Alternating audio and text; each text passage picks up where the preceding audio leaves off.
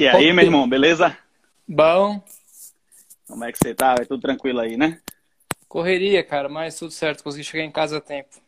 Pô, graças a Deus, né? Meu irmão, primeiramente queria agradecer, né? Uma honra você ter aceitado aí esse, esse convite e poder aqui ter um dos maiores especialistas do tema para poder falar pra gente, né? Pô, satisfação muito grande.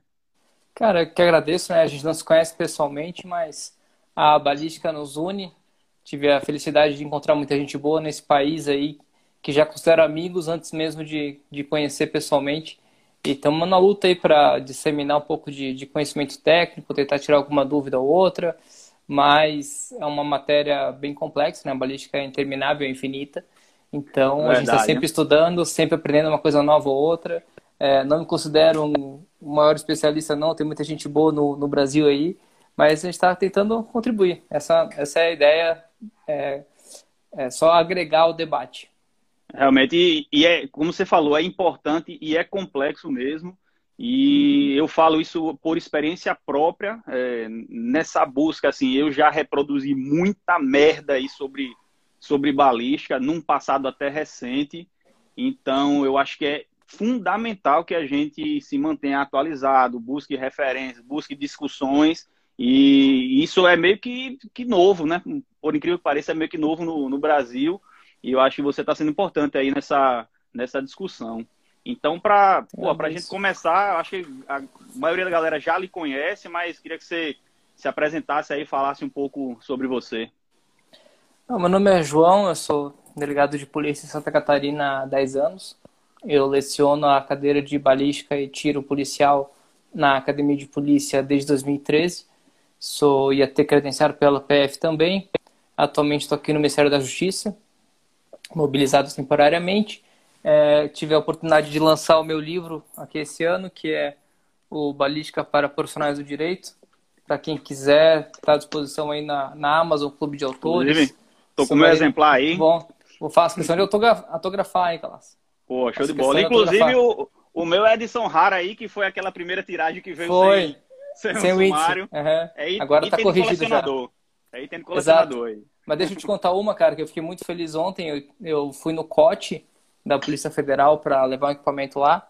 E eu cheguei na sala dos snipers e tava o meu livro em cima da mesa, cara. Que Pô. um dos snipers estava.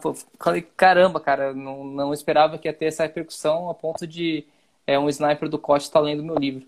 É claro que é, ele é mais é, direcionado para o público do direito, né? Para quem é, lida com armas de fogo do ponto de vista de direito penal, principalmente, delegados, juízes, promotores, policiais, advogados, defensores, mas é, fiquei extremamente feliz e está tendo essa boa repercussão aí no meio mais especializado, principalmente do COD, que é nosso grupo de referência do Brasil, um dos, um dos melhores, mais bem treinados grupos de operações aí do nosso país. Então, fiquei muito feliz ontem e uma galera também está mandando feedback positivo e também eu estou totalmente aberto ao debate. Eu costumo dizer que balística não é não é uma matéria fechada, a gente está sempre discutindo e evoluindo, mais ou menos com nenhum direito. É, tem coisas que são opções doutrinárias, que não, não, não necessariamente significa que um está certo, outro está errado. Então, se alguém tiver o meu livro aí, quiser contribuir, mandar alguma dúvida, sugestão ou crítica, pode mandar um, um e-mail para balísticacrítica.gmail.com que eu criei especificamente para isso. Ou Boa me chama no direct ali do Instagram, manda uma mensagem, sinal de fumaça, qualquer coisa. Inclusive, é, várias coisas eu já alterei no livro por sugestões é, dos, dos, leitores aí. Ah, faltou uma vírgula aqui, sobrou uma crase ali, coisa assim. Também a gente lê e relê, mas sempre passa uma coisa ou outra. Então, a gente está tá evoluindo e essa é a ideia. Porra, padrão. E vem cá, mas é, sua história com relação à arma de fogo começou quando você entrou na polícia ou você já tinha essa, essa, esse interesse pelo tema antes mesmo de se tornar policial? Não, cara, eu dei meu primeiro tiro com 10 anos. E, e desde então eu, eu, comecei a gostar desse mundo de armas de fogo. É, comecei de fato a estudar armas de fogo com 14 ou 15 anos. Já se vão 20 anos de, de caminhada aí é, comprando livro, comprando revista, É, eu tive a oportunidade de, de fazer curso de inglês, ou seja, conseguir ler a, a doutrina americana, que é, é, a base né, da balística. E quando eu tinha 14 anos também, eu decidi que ia ser delegado de polícia. Então, eu sabia que ia ser uma coisa que ia me acompanhar o resto da minha vida. Então, me dediquei e estamos aí. Tenho, ó, tive a honra de, de, coordenar a cadeira de balística da Cadepol, até vim aqui para Brasília, com, com muita honra. Para você ter ideia, é, o Alan também trabalha lá com a gente, né, que escreveu o livro dele sobre mitos de armas de fogo, que é outra referência. Tá, aqui também. É, é esse aí foi, foi meu aluno, inclusive, que ele virou delegado de polícia agora ano passado, né? Não sei se você sabe. Virou delegado, então padrão. eu fui, tive a honra de dar aula pro, pro Alan é, no ano passado, que também é uma, uma grande referência aí da parte de, é, principalmente mitos, né, da balística terminal, que tanto nos assola, que vai ser talvez o assunto principal é, dessa palestra que eu vou ter a honra de dar para o Ministério Público do Sergipe aí é, na Pô, semana vai ser uma excelente oportunidade, velho. Te agradeço mais uma vez por essa oportunidade, porque é justamente para isso que eu escrevi meu livro, que o Alan escreveu meu livro, porque se eu conseguir tirar da cabeça de um promotor de justiça que é, um disparo é suficiente, que existe stopping power, que a pessoa voa para trás tomando tiro, talvez lá na frente isso salve um policial de uma condenação, salve um policial de júri, um guarda municipal, só porque muitas, muitos operadores do direito ainda acreditam nesse, nesse tipo de mito e é muito, muito grave uma pessoa que vai depender de uma, uma decisão dessa autoridade em relação à sua liberdade e à sua vida. Então, era justamente o que eu ia lhe perguntar com relação à questão do stop power. Né? Você considera que esse, esse mito ele está superado no Brasil? Porque, às vezes, a gente entende que a gente está meio que numa bolha, né? A gente discute muito sobre esse tema, está em grupo ali de balística, é, na realidade, os Instagrams Instagram de treinamento, tarará. E às vezes a gente pensa que é uma coisa que está batida já, que não tem o que discutir, e vez ou outra a gente vem se surpreendendo com notícias, é, com situações é, faladas pela imprensa, pelo judiciário e até pelos próprios policiais, que parece que tem muito trabalho pela frente. O que é que você acha disso? Né? Eu vou te dizer, Calaça, que isso vai demorar muito tempo ainda para ser superado de uma forma ampla no Brasil, apesar de que esteja praticamente superado do ponto de vista técnico, porque já se demonstrou cientificamente, com cálculo, com teste, com uma série de coisas, que poder de parada não existe, mas na média da população, é, não só dos CACs, por exemplo, de quem tem uma arma em casa, ou mesmo dos policiais, é, civis, militares, enfim, guardas municipais, ainda o Stop Power permeia as suas mentes. Infelizmente, eu fiz uma live há pouco tempo atrás com o Samuel Coach, não sei se tu conseguiu assistir, mas é, o Samuel Coach, ele, ele deixou no canal dele um vídeo para que as pessoas pudessem mandar perguntas.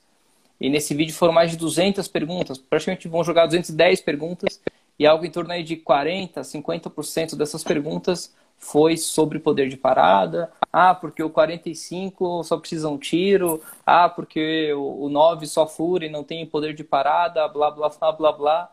E foi basicamente uma hora de live só falando disso. Então, a nossa luta é árdua, bem longa ainda.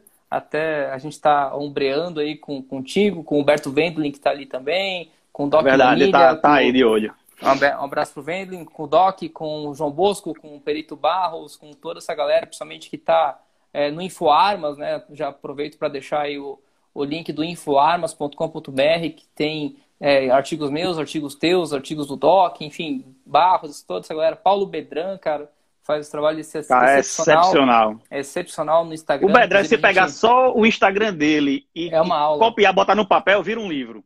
Cara, eu vou te falar que, a, que aquela pós-graduação tá pesada, hein, cara. O Bedran vai ser meu aluno, para tu ter ideia. É, o Pedrão, Paulo Gaspar, o, o Luiz Gaspar, o, o, o Doc, sabe? Humberto Wendling, tá todo mundo nessa pós e tá, tá bem legal. Então, quando eu não estiver sendo aluno, os caras são tão, tão de peso no Brasil, cara, que a gente conseguiu lá com a universidade. Enquanto eu não estiver dando aula, eu vou estar tá fazendo aula como aluno, porque não, não poderia perder a chance de ter aula aí com, com Paulo Bedran, Doc, toda essa galera aí que é, que é sensacional. Então, para quem puder no futuro fazer, é, essa pós de, de, de, balística aplicada ao direito, eu recomendo. É, não tem vagas ainda, as duas turmas fecharam em menos de 24 horas. É, eu soube que tem dezenas já de pessoas na lista de espera, mas quem puder ligar lá na faculdade, me manda o direct, eu mando o telefone para deixar o, o, o, nome na lista de espera. é, pode ligar até o, o Romulo ali que dá aula comigo também, grande, grande irmão, grande parceiro, também está fazendo como aluno. Uma galera da Cadepol também que dá aula comigo, Michel, a, a, o Maranhão, a, a Laís, todo o pessoal lá, o, o Paulo Zucon, o Daniel Zucon, é, todo mundo fazendo essa aposta muito legal. Um abraço para todo mundo aí do, do módulo da Cadepol, tamo junto. Cara, e pra, até para você ter noção dessa questão mesmo de, de, do mito do stop power, o quanto ele tem força ainda, não, ó, não falha. Toda vez que circula algum vídeo mostrando o confronto armado, em que, a, que o, o agressor recebe múltiplos disparos e não para e continua combatendo, a primeira coisa que surge, sempre vai ter aquele comentário. Ah, foi 9 milímetros. Ah, era 380. Ah, se fosse ponto .40. Ah, se fosse ponto .45 e parece um negacionismo da realidade mesmo, porque inclusive a gente tem vídeo desse tipo com tiro de fuzil, com tiro de 556, com tiro de 762, com tiro de ponto 308, disparo na Pô. cabeça. E mas continua, é sempre são as mesmas perguntas, as mesmas intervenções. É o que eu chamo de balística do caos, né, Calaça, que até tá no meu livro e vai vai fazer parte da nossa live hoje. É, é a balística do caos, que se você não tem como prever nem como aquela pessoa vai se comportar tomando tiro, nem como aquele projétil vai se comportar nem quando estiver no corpo daquela pessoa. Pode acontecer de tudo, inclusive quando o pessoal fala, é, ah, mas se fosse 45, derrubava com um tiro. Aí eu conto o caso do Timothy Grimes, né, que deu 14 tiros no cara, incluindo dois pulmões e o coração, e o cara continuou atirando nele com duas pistolas e só foi incapacitado com três tiros na cabeça, de 45 ACP. Então, e... se a pessoa vê um estudo de caso desse e não se convence que o poder de parada não existe, é, sabe, ela tá, tá fechando os olhos, tá dando uma de avestruz, colocando a cabeça na terra, fingindo que não, não vê.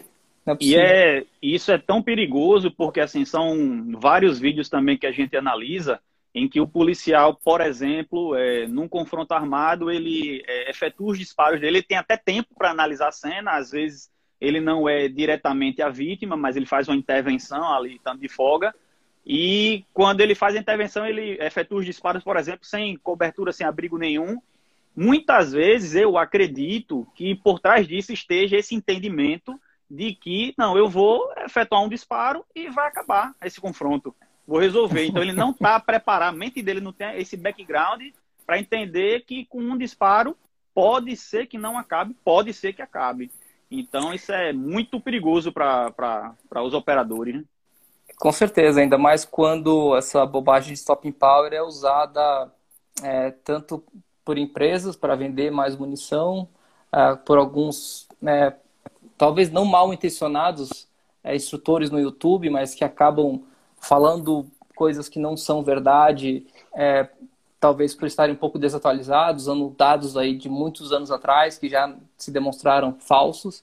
Então a nossa luta é em glória. Até é, é ontem, antes de ontem, circulou a Bangu aí no nosso WhatsApp, aquele, aquele combatente lá de Minas Gerais, falando que aquele fuzil de ferrolho lá, primeiro ele falou velocidade que passa luz. a velocidade da luz, que é uma coisa né, que Einstein deve ter se retorcido no seu túmulo. E imagina um projétil que alcança 300 mil quilômetros por segundo, né? Pare. Coitado, o guerreiro não tem nem noção do que ele está falando. E não sei se tu lembra que ele falou, não, não precisa nem mirar a 120, 150 metros, só colocar no rumo que acerta. Um guerreiro desse nunca deu um tiro de fuzil a 150 metros. É teleguiado. É teleguiado, exatamente. Já tem um radar ali dentro do projétil, coisa que o valha. Então, só que isso vai para a imprensa, é um policial falando, né? É, a pessoa é que é leiga, né? exato, a pessoa que é leiga, ela vai tomar aquilo como verdade. Invariavelmente vai tomar como verdade, mais ou menos com aquele argumento de autoridade. Não, se o cara tá ali, tá fardado, o cara é um policial, e fala que o projeto tem a velocidade da luz, então tem, tem a velocidade da luz. Então, e como é, é que você combater, né? explica? Né? É, como é que você explica quando numa ocorrência a, a 10 metros o policial erra um disparo? Por 30, 40 centímetros e o disparo, sei lá, pega em um inocente, aí você vai tentar explicar o que é a situação de atuar sob estresse, o que é utilizar arma de fogo, é, e aí fica bem, a gente acaba se complicando, né? O próprio é, acaba se complicando. Ah, com certeza, né? E também um outro problema do Brasil é que não tem estatísticas, as nossas estatísticas de confrontos armados são ou inexistentes ou falhas, enfim, nunca vi um estudo mais abrangente, mais técnico, mais científico sobre confrontos armados. A gente não sabe hoje, a grosso modo, se a maioria é a 3 a 5 ou a 10 metros, não sabe quantos disparos foram efetuados, se eram um ou mais policiais envolvidos, se era de dia ou se era de noite, ou que hora do dia ou da noite. E, enfim, é, a gente tem essa falta de, de, estatística e a gente tem que confiar na estatística americana, mas a gente sabe é, que tem que ser visto... Quase sempre né, a gente recorre aos dados de lá. É, mas não é a nossa realidade, né? Talvez não se aplique totalmente para cá, mas uma coisa que é muito chamativo é, nessa estatística é que o policial americano ele erra algo em torno de 80%, né? Sendo bonzinho, 80% dos seus disparos. Lembrando que é, o policial americano, na maioria dos departamentos, ele é formado. Eu falei com um amigo meu que é diretor de uma academia de polícia no Texas. Lá o aluno ele se forma com 1.800 disparos. 1.800. Que, que academia no Brasil se forma com 1.800 disparos? Nenhuma. É, sabe quando... Hoje em dia eu acho que só talvez PRF e PF, né? Que hoje em dia tenha uma quantidade de disparos aí nessa. nessa na nossa realidade de de polícia civil militar estadual é, é, é impraticável. Um agente do FBI, o Calaça, não sei se tu sabe, mas ele se forma com mais de 20 mil disparos, cara. 20 ah. mil disparos em seis meses de academia, sabe? Isso é uma coisa séria, uma coisa de país de gente séria. É, e outra, eles têm o chamado Qualify, é, até tive a oportunidade de fazer um Qualify lá na polícia do Texas, que esse meu amigo é policial lá, que eles têm que fazer prova de pistola e prova de fuzil a cada seis meses. E lá, como o vínculo não é provavelmente de cargo público, é mais um vínculo parecido com um vínculo de empresa aqui no Brasil, um vínculo seletista, basicamente, é, se o policial não, não passar, alguns departamentos vão dar uma outra oportunidade, uma, uma repescagem, digamos assim, e se ele não passar, ele pode ir para a rua, sabe? Ele pode ser demitido do departamento. Então é uma Ó, coisa o séria. O Vendley falando aí que MPF atualmente 1.100 disparos, e um carita aí da PMBA, né, falando que atualmente na Bahia são 1.800 disparos. Agora, essa turma na Bahia, eu tenho certeza que é, é, assim, é um ponto fora da curva. Talvez, não sei, gestão atual, alguma mudança aí de mentalidade, mas eu formei na Bahia com infinitamente menos disparos. Então, que eu formei com que, 210, que essa mudança. 210 tiros na minha academia.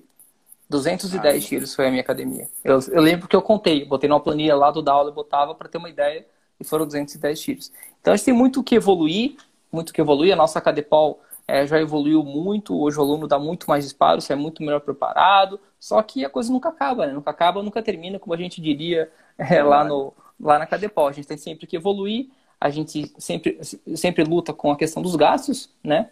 É, porque, claro, munição custa caro no Brasil, então a gente tem que ponderar isso tudo, dar o melhor treinamento possível com o que é, nos é disponibilizado em matéria de, de munição. Mas é, é isso, a ideia é evoluir. E, interessante, assim, que uma coisa até que eu acho que o, o Doc estava é, falando numa live, não sei se ele já estava parafraseando alguém, ele falando com relação às, às muletas psicológicas, né? Que realmente é, é, essa questão do, do stopping power é um conceito muito bonito para você é, reduzir uma coisa totalmente complexa, técnica, assim, com milhões de variáveis, para uma medida só. Ah, tem stop power? Não tem stop power. Esse tem mais, esse tem menos. E isso acaba funcionando muito bem para substituir ali, para acalentar aquele coraçãozinho do, do cara que não está treinando, do policial que não teve acesso a recursos do Estado, ou que ele, pô, não quer ter a, a dificuldade do investimento que, pô, se você for treinar por conta é caro, se você for procurar, às vezes, um material de qualidade, discutir sobre armamento, treinar, etc. Isso tudo aí dá trabalho. E aí o cara resume tudo e não, vou investir toda a, a minha vontade, tudo assim que eu tenho meu recurso em escolher qual é a munição que faz derrubar com um tiro só.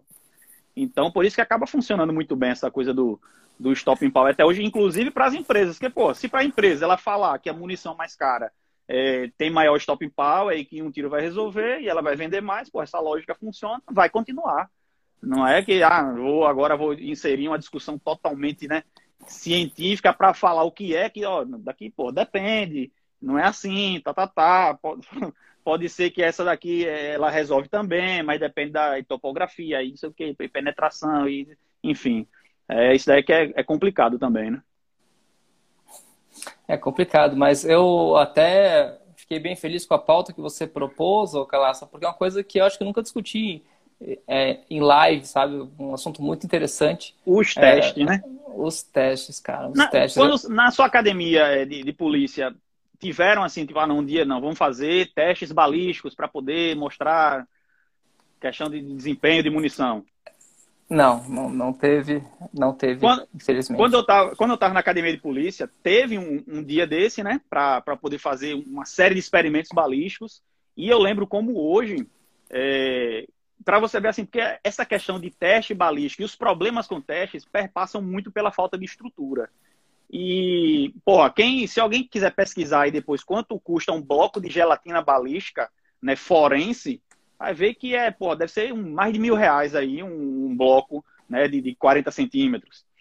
É, e aí você fazer isso, sei lá, usar 10 blocos no, no experimento, é praticamente assim, impossível para a realidade de polícias militares e civis no Brasil. E na época desse, desse teste, o instrutor levou garrafa de água, Coca-Cola de 2 litros, é, barra de sabão, é, melancia, é, enfim, outros materiais e aí a gente fez, é, foram fazendo os disparos com as diferentes munições. E aí eu lembro como hoje, e eu tenho um vídeo ainda, depois eu até vou publicar na página, é, quando foi realizado um disparo na garrafa de 2 litros com munição é, ogival, encamisada, e depois com munição expansiva. Quando uhum. tem o disparo com a munição ah, expansiva, explode. Pô, aquela negócio todo mundo, caralho. Pronto, a partir daquele ponto eu digo, pronto, resolvi minha vida, nunca vou comprar uma munição ogival com certeza é expansiva. Porque eu vou querer, eu quero esse que explode tudo aí. Então, para a gente ver o impacto que tem um teste é, que não tem a estrutura adequada e talvez que a gente não faça as ponderações adequadas. Porque você dá um tiro em garrafa d'água, até beleza, você pode fazer numa, num, num teste, num experimento, mas que a gente faça as ponderações do que isso significa para a escolha de uma, uma munição, uma coisa assim. Com certeza. É, uma coisa que me chama muita atenção é que é, tem muito vídeo na internet é, que usa plastilina como se fosse um substituto de gelatina balística. Só que o problema da plastilina é que ela, em resumo, é uma massa de modelar. Ela vai abrir basicamente a cavidade temporária e vai ficar aquele buraco. Você dá um tiro em plastilina com uma polymer tip, por exemplo, fica dessa era assim o tamanho do buraco. Né? Fica muito maior que o meu punho, por exemplo uma pessoa leiga que olha aquilo pensa que um ser humano que toma um tiro daquilo vai, não tem vai como sobreviver com um né? daquele tamanho, exatamente.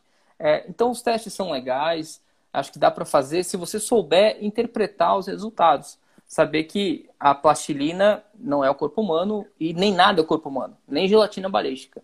Eu estava até ponderando uh, hoje eu falar sobre essa, essa live sobre os testes e eu cheguei numa, numa metáfora basicamente o seguinte: a, a gelatina balística é como se fosse uma, uma tradução mal feita. Uma tradução mal feita de um texto. Você até vai entender mais ou menos o sentido da coisa, mas não é, não é, é o original, que seria o corpo humano, entendeu? E agora pense o seguinte: a, a gelatina balística, que eu estou falando, a orgânica, a gelatina de verdade, que para quem não sabe é feita com uh, substâncias animais.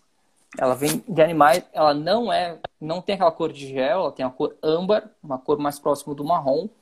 Ela demora dois dias para ficar pronta, é um processo bastante trabalhoso. Ela tem que ter uma, uma temperatura medida é, muito, muito de perto, tanto na, na hora que for misturado o preparo ali com a água até o momento do disparo. Você não tem uma janela de oportunidade muito grande para efetuar esses disparos. Ela é muito é, suscetível às variações é, de temperatura você tem que calibrar ela corretamente, né? Se usa geralmente uma, uma bibina, um, uma carabina de ar comprimido é, com a velocidade X para calibrar se ela está a 10%, que é o padrão que o FBI usa, para então você conseguir simular é, uma, uma coisa que é feita com base em, em na, na, densidade, na consistência de tecidos suínos. Suínos, sabe? É nem tecidos, partes moles de um suíno, não é nem para um corpo humano. Porque o suíno é próximo ao corpo humano. Sim, mas não é um corpo humano. Então você tá, já está simulando o simulador. E aí tem o Clear é, Ballistics, o, o gel claro, ele é um simulador do simulador do simulador. É que nem traduções. Cada vez que você. E a, garrafa, e a garrafa d'água? Ah, não, eu não vou nem falar de garrafa, balão de água, melancia, né? Não tem, não tem cabimento. Porque é claro que é, se você olhar uma hip, por exemplo, num balão de água, você vai achar que aquilo vai lhe fazer a pessoa É, eu vi um teste da HIP numa, num, tipo uma plastilina da vida, assim, e realmente você olha, pô, é um, um buraco muito grande.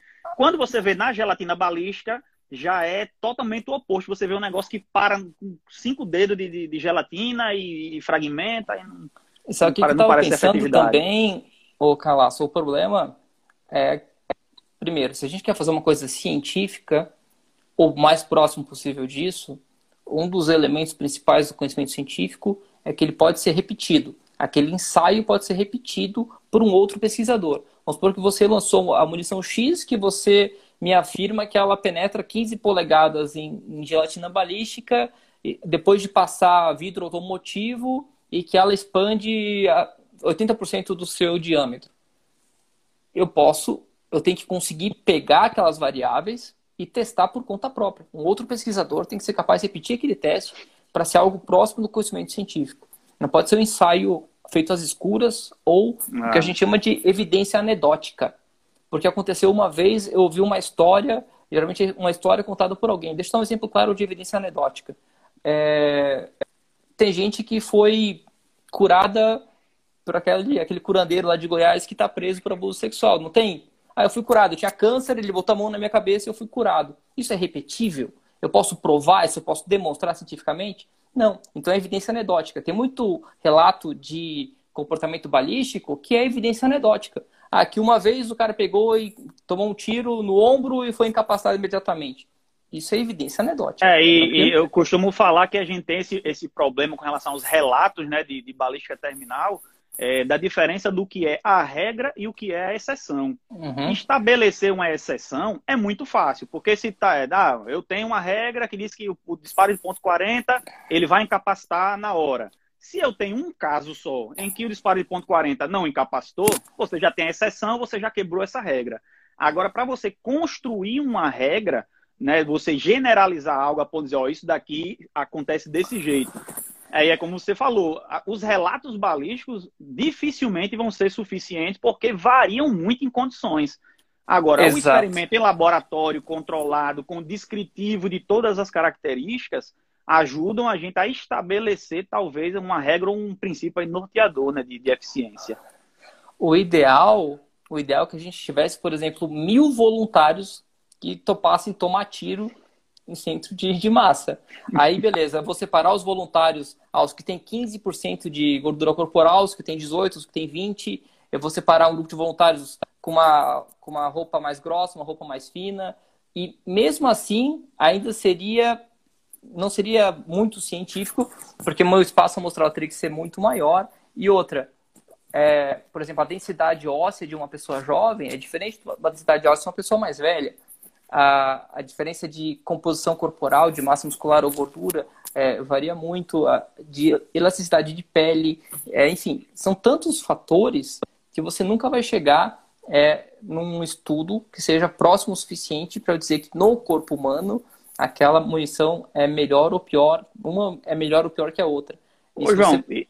pode falar. E você acha que essa dificuldade é, de estabelecer esses parâmetros é uma coisa histórica? É, porque assim, talvez até isso tenha dado espaço aos estudos lá do, do Marshall é, com relação ao Stopping Power? É uma dificuldade histórica. Compilar dados é muito difícil, até porque a maioria desses dados tem um acesso mais restrito. E se você parar para pensar desde Thomson e Lagarde, durante todo o século XX, é, foi dado tiro em cabra, foi dado tiro em cavalo, foi dado tiro em cachorro, foi dado tiro em cadáver pendurado para tentar medir esse poder de parada, sabe? É, tem os testes lá de Estrasburgo, que foram centenas de, de cabras alpinas lá, e hoje é desacreditado como uma fraude com dados fabricados.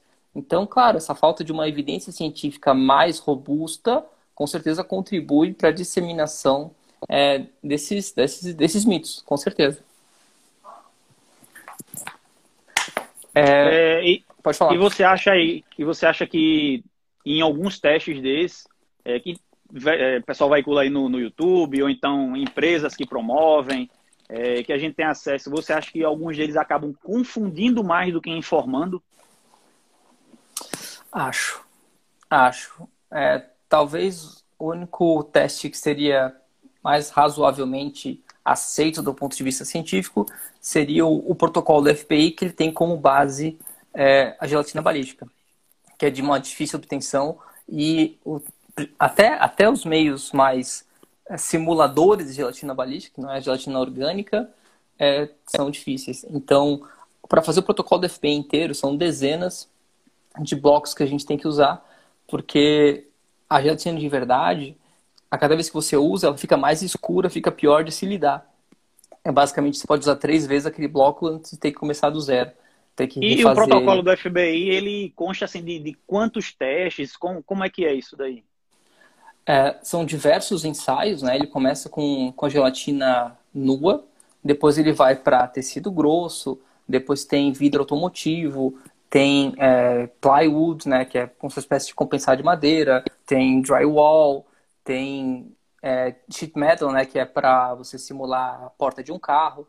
É, são, são várias etapas, acho que são oito etapas por aí, e depois você vai medir a penetração, você vai tabular esses dados conforme uma fórmula matemática que ela tem mais ou menos os seguintes padrões. 70% da nota daquele projétil é de penetração, 20% é de expansão e 10% de retenção de massa. Então, vai ser uma munição considerada ótima, aquela que penetre entre 12 e 18 polegadas, é, de preferência mais próximo de 15 polegadas, que é o que é chamado de sweet spot, né, ou ponto doce, entre aspas, é, que ela se expanda e que ela retenha sua massa.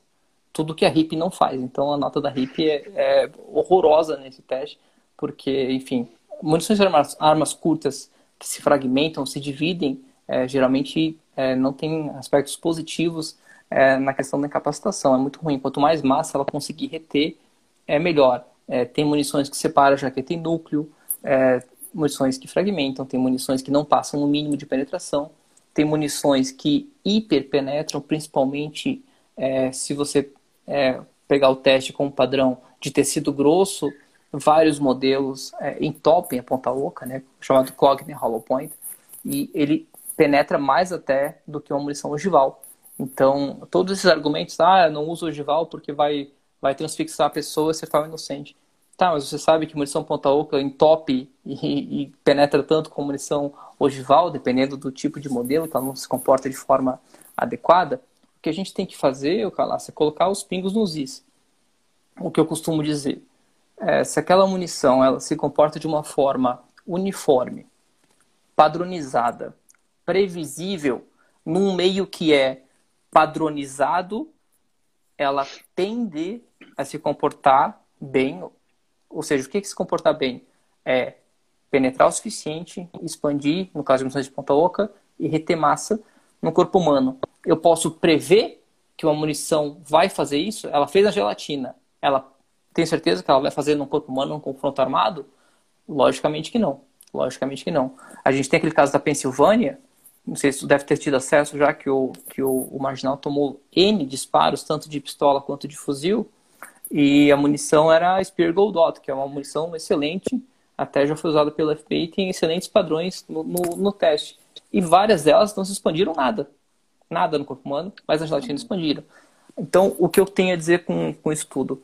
Se a munição não se comporta bem no meio padronizado, é muito baixa a chance que ela vai ter um comportamento adequado no meio totalmente imprevisível como é o corpo humano que vai variar de pessoa para pessoa. Eu acho que isso é a questão mais complicada, né? É de, de a gente buscar essa consistência e essa previsibilidade para o que vai ocorrer no disparo. Porque até nessa na, na, discussão a respeito, por exemplo, da expansiva e, e, da ogival, que se a expansiva se comportasse sempre da mesma forma, e aí a gente vai ter diferenças de, de qualidade de fabricantes, seria o ideal, porque você tem um calibre que, pô, ele ele sai do, do, do, do cano da arma com o diâmetro menor, ou seja, é, é, você tem uma questão toda de, é, de carga propelente ali, de recuo que vai ser causado, etc. E ele vai se transformar num calibre maior dentro do corpo. Porra, a ideia é muito boa. Só que quando você vai ter que admitir o fato de que uma hora ela pode expandir de um jeito, outra ela pode expandir de outro jeito, uma hora ela pode começar. Não expandir. Não expandir, ou se, se fragmentar toda, ou então ela tem uma trajetória totalmente errática.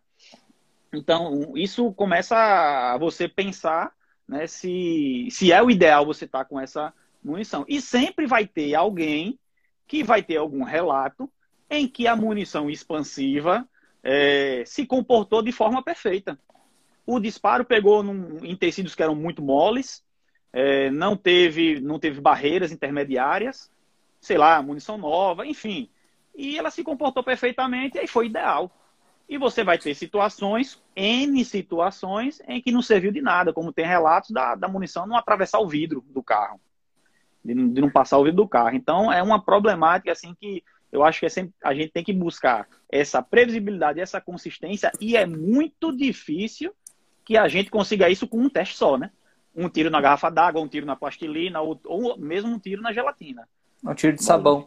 É, às vezes as pessoas não levam em consideração, por exemplo, é, pega o Gunshot Wounds, né? Até alguém perguntou, ah, que livro que eu gosto de ler sobre balística terminal, por exemplo. Pega o Gunshot Wounds do Vincent de Maio, né?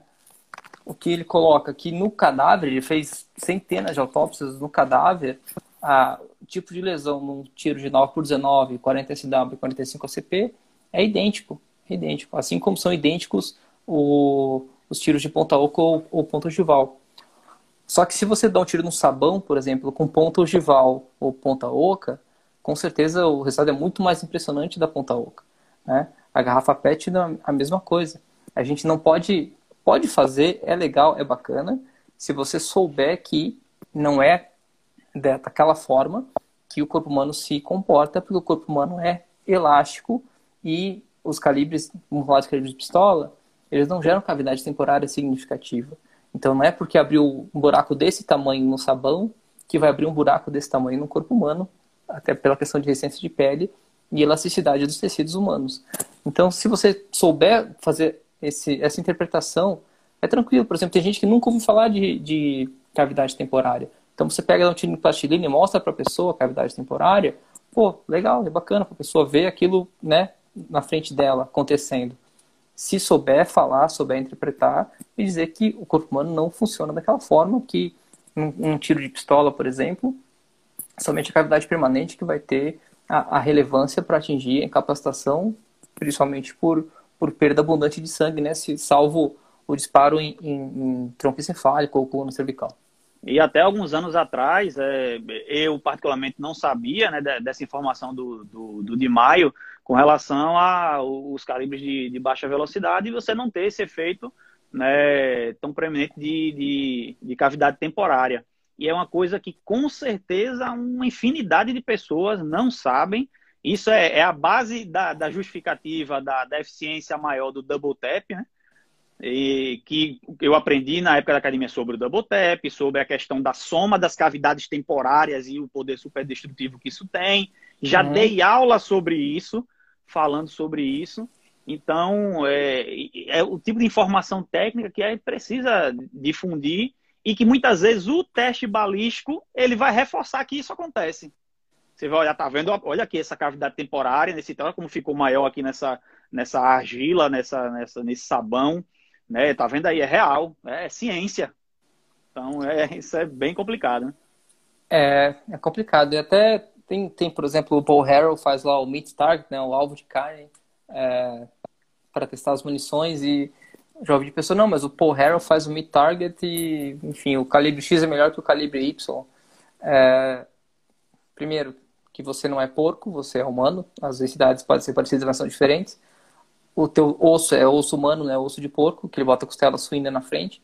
Você tem pulmões, você não tem saco, um saco de laranja dentro do seu peito. É, e daí, daí por diante, você fazer o teste é legal, demonstrar um expandiu, outro não expandiu, blá blá blá, mas com fins de entretenimento, sabe?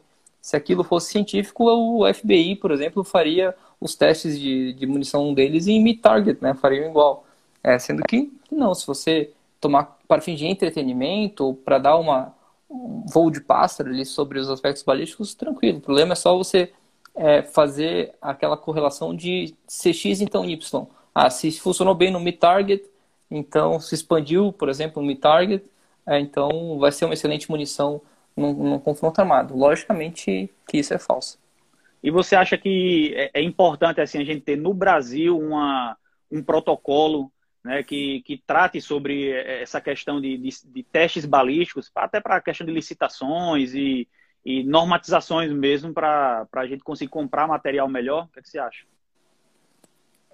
Eu acho que a gente primeiro precisa ter acesso aos meios para depois conseguir normatizar, sabe? Eu, eu faz...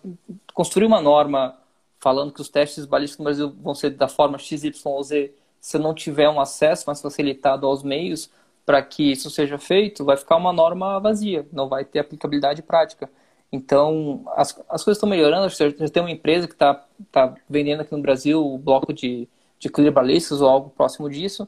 Então, já foi pior. A nossa tendência, a nossa tendência é melhorar, mas a caminhada ainda é longa, ainda é longa. Então, na questão dos testes, é, quando você vai analisar um teste balístico, até eu já fiz teste no YouTube aí para quem quiser ver, é só jogar lá no, no, sobrevivencialismo, faz uns três anos já. Então a gente fez lá com argila, com, com um pedaço de costela, enfim. Até se eu fosse fazer hoje, eu faria de uma outra forma, eu deixaria mais claro que é para fins de entretenimento. E as opções que eu falei que são melhores ou piores não é baseado naquilo, é com base em outros fatores, como o peso do projeto, desenho do projeto, esse tipo de coisa. Mas, enfim, eu faço essa meia-culpa agora. É, então, não, eu não tô, não tô recriminando quem faz. Eu tô, já fiz, só tô dizendo que não dá para dizer que aquilo é o corpo humano. E só para finalizar, é... antes que eu me esqueça, se tu me permite, só para finalizar, eu vou, vou esquecer. Tem um, um, instrutor no YouTube, eu não vou falar o nome dele, mas ele é famoso no YouTube, que ele tem um vídeo é, dizendo que o alvo não, a munição precisa penetrar 12 polegadas em gelatina balística porque o tronco não tem 12 polegadas, o tronco humano não tem 12 polegadas de comprimento. Só que o, o guerreiro esquece, primeiro, que aquilo é gelatina balística, aquilo não é um corpo humano. Você consegue enfiar o teu dedo na gelatina balística, mas você não enfia o teu dedo no teu próprio tórax. E outra coisa, aquilo já está levando em consideração que pode ser um tiro indireto, pode ser um tiro lateral, que ainda tenha que penetrar mais. O cara pode tomar um tiro no braço, que aquilo tem que passar o braço para depois acertar o tórax. O cara pode estar tá atrás de um vidro que vai é, dificultar a penetração da munição. Tem toda a questão de roupa. Aí ele pega um manequim, uma régua, e mede o tronco do manequim e fala que não, não precisa penetrar tanto, a penetração não é importante porque o manequim não tem 12 polegadas é, de tronco. Então, ele pegou uma parte do teste, que é em gelatina, tentou passar para o corpo humano com um argumento totalmente falho. E é um dos instrutores que ainda fala de poder de parada, que fala que ponto .40 SW é melhor que 9 por 19 porque tem mais impacto e blá, blá, blá, blá, blá. E milhares de seguidores e muita gente acredita. É complicado demais. E você acha que existe assim uma, uma, até lembrando aí que você falou que já fez testes, né? Assim, mais simples do, ponto de vista de investimento material e eu também já fiz. É, inclusive a gente fez aqui em Sergipe é, duas vezes eventos de simpósio de balística terminal é, e no primeiro evento, inclusive, a proposta, é, a gente até falou sobre isso lá, que não era fazer um teste científico, mas sim promover repertório para o operador. Como assim repertório? É, muitos operadores nunca tiveram oportunidade de observar um disparo de 556 ser feito num muro. Então, muita, muita gente é, acredita que, ah, não, o calibre 556 é fuzil, não pode ser utilizado em ambiente urbano porque vai atravessar cinco casas e matar o inocente. E aí você chega no, no, nesse simpósio e observa um tiro é, feito com 38, outro com 9mm, outro com ponto .40 e outro 556. E nenhum passa uma parede com reboco. E aí o cara olha assim, todo mundo, quando vê esse, nossa, será que o fuzil tá quebrado, a munição é ruim? Que é o cara, não, é isso aí. É, então, é assim, é, é importante você estabelecer esse repertório, né? Então, a gente fez tiro em escudo balístico, em capacete balístico, até eu fiquei impressionado que o capacete que dizia é, suportar 9mm, o 9mm transfixou, é, só que já tinha sido feito outros disparos de outros é, calibres antes, então não sei se né, teve essa relação, mas assim, o cara poder ver acontecendo, né, o, o disparo em porta, em, em para-brisa, né, ver aquela questão se vai ter alteração, né, trajetória, de, de, de trajeto, é, e o cara vê separar é, é, camisa né, de, de, núcleo na, na, munição expansiva, Então, você ter esse repertório é importante. Agora, desde que pô, esclareça, né, a gente esteja sempre discutindo que uma coisa só não é suficiente. Teve até teste lá que a gente fez que em um quesito específico, é, um calibre teve um comportamento e outro, né, aparentemente, visualmente melhor. Tá vendo aí? Ó? Por isso que eu uso esse calibre aí, porque, porra, é melhor. Peraí, minha gente, calma. Isso daqui foi um aspecto que a gente observou é, não sei se a gente conseguiria reproduzir sempre, porque, por exemplo, tira em, em, parede. Se o tijolo se pega na parte que é a junção dali do, do, do, tijolo, às vezes até um calibre com maior velocidade, maior energia, não vai transfixar, e às vezes numa parte que é mais frágil do tijolo vai. E aí, às vezes, nesse experimento, ali ao vivo, você é, acaba enganando quem está assistindo o experimento. Então, tudo isso é, é muito complicado. Né? É, os testes de penetração geralmente são mais, mais práticos. Por exemplo, eu fiz um teste uma vez de, de chapas de aço. Quantas chapas de aço de, de tal medida lá os calibres passam. É, de plástico também, feito para substituir, às vezes, vidro de guarita. Enfim, são testes que é para medir penetração se o tiro passa ou não passa aquela chapa. Então, tranquilo, é mais, é mais próximo da realidade. É, agora, fazer um alvo de carne lá, carne e argila, e escolher munição com base nisso, aí não dá. E uma coisa que você tem que ter é espaço amostral. Não é porque você deu um tiro em qualquer meio que seja. Que seja gelatina balística que você fez em casa. E ele ah, penetrou bem e expandiu. Não é, não é por isso que o, aquele comportamento é padronizado. Repita aquele ensaio várias vezes, mude as variáveis para ver como é que isso altera o seu resultado, para ter um, um resultado um pouco mais apurado do ponto de vista científico. É, e você acha que existe é, forma de fazer um teste barato, é, acessível para todo mundo que tiver interesse e que tem algum assim uma validade boa para poder fazer análise? O que é que você recomendaria assim? Dizesse, ó, oh, não, para fazer um, um disparo num material barato, mas que dê para ter alguma noção. O que é que você acha? E agora? E agora? No Brasil eu não vejo, cara, porque dá para usar plastilina, dá, mas os comportamentos são muito diferentes, né? O meio é muito diferente se você pegar um meio biológico. Então, dá para medir penetração em plastilina? Até dá, mas daí o teu resultado vai ser justamente aquilo. Que em plastilina, o calibre X, configuração tal, penetrou mais do que o calibre Y, configuração Y. É, enfim, é, não vejo um meio que substitua ainda a gelatina balística, né? É, do ponto de vista mais científico que possa ser repetitivo e outra Rapaz, coisa, no... que seja amplamente aceito pelo mundo, né? No simpósio aqui, a gente, na verdade, no segundo simpósio eu não estava presente, né? Eu tinha, é, tinha, fui fazer o curso, inclusive, lá no, no COT, né? É, de, de, tiro de precisão e participei da organização e o pessoal no, né, no dia bancou lá o evento. E o pessoal fez a, as gelatinas né, em casa uma guerra para conseguir fazer os blocos de gelatina e dava errado e vazava e colocava na geladeira depois tirava o negócio amolecia. Uma, uma putaria. E acabou até inclusive sendo caro. Por mais que utilizasse materiais alternativos mas ainda ficou caro para poder fazer né? e, e assim você não tem uma coisa como você falou que seja reproduzível. Então quando o cara falou ah penetrou quanto na gelatina? De bicho não dá nem para usar esse parâmetro porque eu não sei qual a calibração da, da gelatina. Exatamente. A galera exatamente. tentou fazer a mesma receita, mas assim, será que essa receita que eles fizeram aqui vai ser feita amanhã ou em outro estado? Então não dá para comparar. Talvez no dia entre um disparo e outro na mesma gelatina, você faça alguma comparação. Então é isso que é importante a gente falar sobre essas limitações do teste, né? Exatamente, até alguém perguntou no chat ali, hoje o pessoal tá impossível no chat aí, só tá mandando piada e sacanagem. É, você não é... aguenta, não vai falar, você começa a dar risada aí. Não, não tem como, cara. Até um abraço pessoal da Cadepol que tá, tá online aí, pessoal de caçador, e um abraço para todo mundo. Mas enfim, o, o, Guerreiro perguntou por que, que não se usa cadáver. É, hoje é, tem uma coisa muito forte que se chama ética, ética de pesquisa.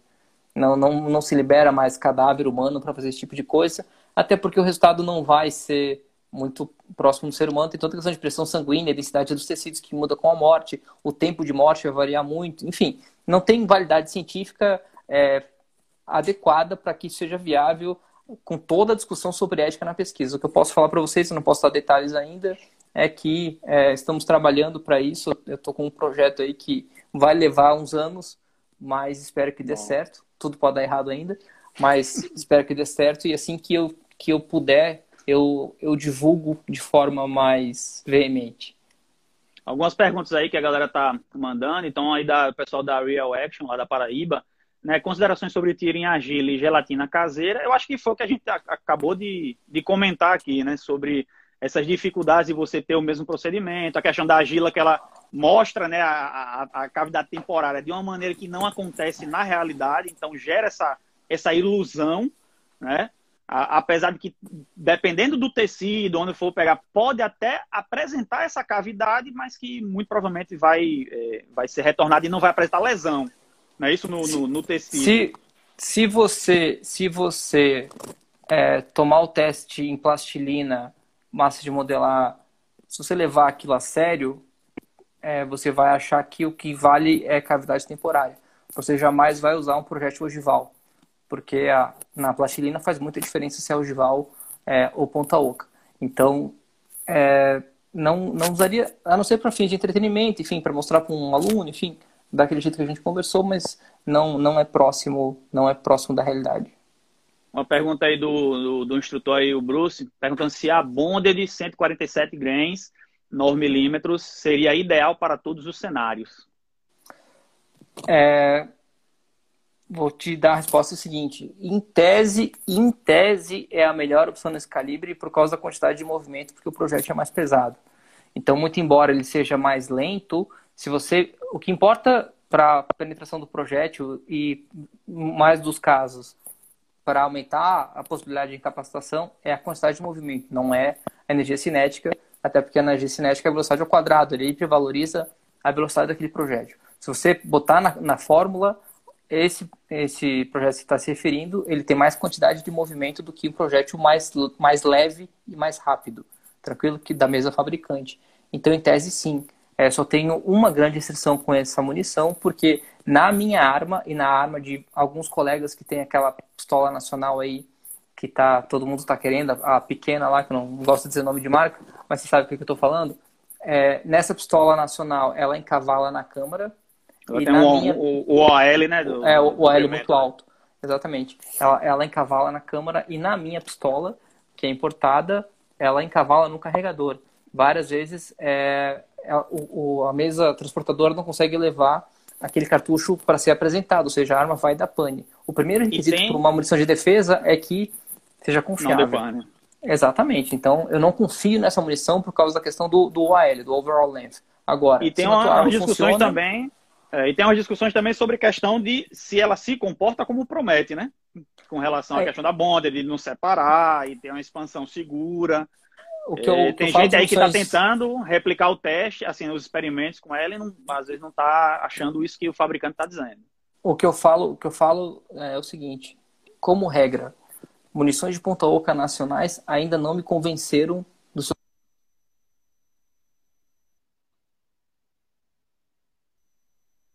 E o áudio deu uma parada aí. Eu não tô ouvindo não. A galera também não tá ouvindo aí ou sou só eu que. Ah, agora voltou. Voltou? Voltou? Melhorou?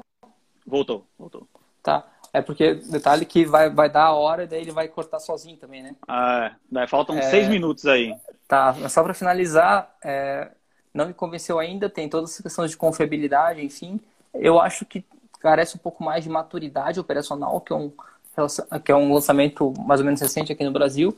Então, até que me convença, eu não tenho problema nenhum em importar é, munição ogival se você conhece os fatores que levam à incapacitação, né, localização, penetração e diâmetro da lesão. Então, ainda, né, tá, tá aberta a discussão, talvez o futuro me convença, por enquanto não me convenceu ainda. E das perguntas aqui, eu acho que mais 80% das perguntas é sobre a, a bonda de 147 grains. Uhum. realmente, assim, a, a, expectativa que ficou com relação a ela, né? A, a, promessa muito grande e todo mundo querendo saber, né? Porque no final das contas, a pergunta sempre vai ser essa. E aí, qual é a melhor munição? A melhor munição é aquela que funciona na sua arma e que permite que você atire rápido e de forma consistente.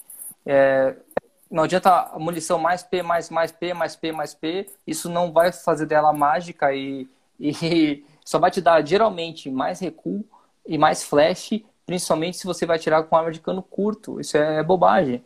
É, o, o, o, Patrick Sweeney fala muito bem no livro dele.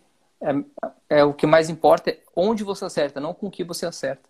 Se você atirar rápido, atirar bem, pouquíssimo importa o calibre e pouquíssimo importa o tipo de projétil. Se preocupe em treinar, sacar bem, atirar rápido, é, se movimentar, atirar com mão, mão reativa, mão ativa, atirar sob estresse, atirar se movimentando. Isso é muito mais é, importante do que o tipo de projétil. Super importante isso aí que você falou. vou relatar uma experiência que eu tive lá em, em Portugal, no, no curso contra terrorismo, que a gente treina o tempo todo com pistola é, é Glock G19, né? E aí chegou um momento lá que o pessoal, não, vamos fazer aqui, mostraram um modelo de revólver 357, da Taurus, inclusive, com, com um cano bem curto, eu não lembro se era duas polegadas, uma coisa assim, mas era um cano curto. E aí, pega, não, vamos fazer disparos com ele, né? E aí eu já esperava que fosse ter uma precisão menor, mas eu nunca esperaria que fosse ser o absurdo que aconteceu quando os disparos no alvo, ah, acho que era 5, acho que 7 metros. E aí eu olhei assim, eu digo, caramba, que absurdo. Imagine numa situação sob estresse. E fiquei pensando, imagine quem acha que comprou 357, porque essa é a melhor munição do universo, é o maior stop power do mundo, um tiro e resolve tudo. O que vai acontecer numa reação armada né, desse indivíduo, muitas vezes que não treina, o que vai acontecer, né? Uma coisa que eu reparei na instrução também, o Calaça, é que quando o aluno sabe que aquela munição é mais forte, como no caso do 357 Magnum, ele aumenta a tendência de antecipar o disparo e afundar a arma no momento do tiro. Não, Não sei se você já reparou isso. Isso é bem, bem comum de acontecer. Mas já que a gente tem só dois minutos para acabar Não, a live, vamos é, o pessoal começar a despedida aí. É, primeiro só as, ah, as, aí, as indicações bibliográficas, né? Começando Bom. em português, tem o meu livro que eu já mostrei, tem o livro do Luiz Gaspar, é, Anotações da Doutrina Policial, volume 2, Balística, excelente, principalmente na parte de balística, termina, balística externa. O livro do João Bosco Silvino Júnior, tá aí. É, balística aplicada aos locais de crime. O ah, que mais que tem? Ah, claro, sigam Paulo Bedran. Os livros do Humberto Wendling também, sensacionais, é, com toda a parte de, de, de preparação do confronto armado, a parte psicológica, como se comportar, enfim, excelente. Tudo que o Wendling publica eu assino embaixo, porque realmente ele é muito competente. É, rapidamente, é, falando em. Se você consegue ler em inglês, eu gosto do Gunshot Wounds, 26 de maio. De Balística Terminal talvez seja o melhor. Tem um livro razoável aqui que é o Understanding Ballistics, do Felipe Massaro. Para quem gosta de munições, eu gosto muito de munições especificamente o nosso glorioso Cartridge of the World. Também tem muitos oh. legais que é legal de conhecer. Enfim, tem outro ali, a Mãe Ballistics, mas esses são, são os principais. É claro, o livro do Alain, né, que eu, tá ali na estante, você já mostrou aí, que é o Armas de Fogo e Legítima Defesa, a Desconstrução uh, de Oito mitos. Sensacional, super recomendado. Aproveitar a calaça para te dar é, mais uma vez obrigado pela oportunidade e Estamos juntos semana que vem na palestra para o Ministério Público do Estado do Sergipe. Vai ser uma, uma grande honra também. Um abraço para todo mundo que participou da live, meus colegas instrutores aí, meu colega Daniel Reis aqui do MJ, pessoal de Caçador, Santa Catarina, todo mundo que está vendo a nossa live aí. E é isso. Pô, meu irmão, eu queria também, velho, agradecer que você aceitou aí esse, esse convite. Realmente é, é um assunto que precisa ser muito discutido. É, eu fico muito feliz de, de, de ver que hoje a autores né, brasileiros sobre o assunto. Até poucos anos a gente tinha uma referência só, então isso é, é muito interessante. É, agradecer todo mundo que acompanhou aí a, a live, informar também que eu vou colocar, no, vai ficar gravada né, aqui no Instagram, vou é, colocar no YouTube, vou transformar em podcast também, para colocar no, no Spotify e outras plataformas. É, e o assunto não se esgota, né? E que a galera continue aí comentando, mandando dúvidas e no outro momento a gente retorna aí para outros pontos da, da conversa. Então, faltando aí 10 segundos para acabar a live, meu irmão, muito obrigado. Valeu Eu mesmo, galera. Obrigadão Valeu, rapaziada. aí. Fosse honra aí, pessoal. Tamo mais. junto. Tudo bom. Um abraço. Tchau.